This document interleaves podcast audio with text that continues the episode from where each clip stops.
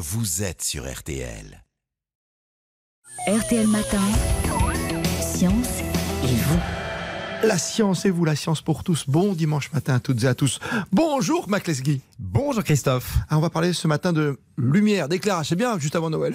Oui, le moment c'est bien choisi car en ce moment les journées sont courtes, le soleil se montre peu et nous vivons le plus souvent dans la lumière artificielle, celle de nos ampoules mais aussi celle des écrans de nos télévisions, de nos ordinateurs et bien sûr celle de nos smartphones.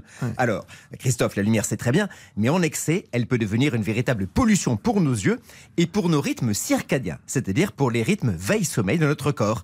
Un rapport de l'Académie de médecine vient de tirer la sonnette d'alarme. Et parce que là, je vous parlais des, voilà, des décorations de Noël, mais attention aux addictions, effectivement, devant les écrans. On l'a dit, hein, on est tous confrontés à ce genre de, de lumière un peu forte. Euh, Qu'est-ce qui fait qu'on est confronté finalement à tant de lumière aujourd'hui, Mac Lesguy Ben, la première raison, c'est qu'il n'a jamais été aussi facile et économique de produire beaucoup de lumière grâce au LED. C'est une incroyable révolution qui s'est accomplie en quelques années, ce passage de l'ampoule à incandescence à l'ampoule LED.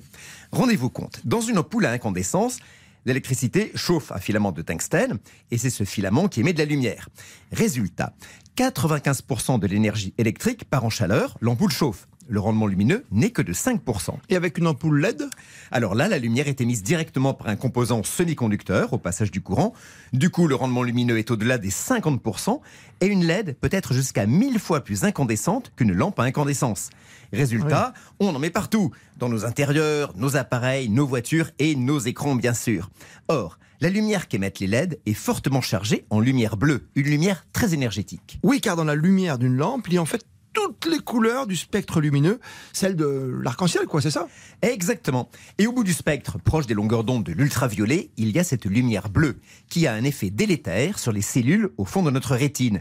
Ces cellules qui transforment la lumière en signal électrique. D'accord. On a donc une lumière intense, fortement chargée en lumière bleue. Cette lumière est phototoxique.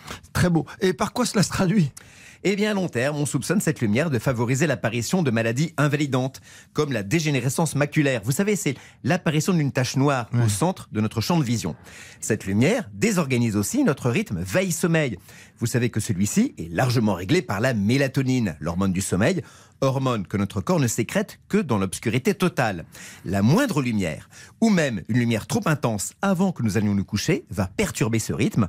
On le sait tous, quand on regarde longtemps son smartphone juste avant de commencer sa nuit, on a du mal à s'endormir. On pose le téléphone avant d'aller faire dodo. Donc si je comprends bien, on a un effet photoxique de la lumière bleue sur notre rétine et un effet perturbateur de la lumière sur notre sommeil. Exactement. Alors, à double effet, double réponse. D'abord, on se protège de la lumière bleue, mode nuit orangée sur les smartphones pour la réduire, vert teinté si on passe beaucoup de temps sur les écrans. Et d'une manière générale, on pense à réduire l'intensité de nos lumières le soir. Et donc, pour commencer, la fréquentation des écrans, une heure au moins avant de s'endormir.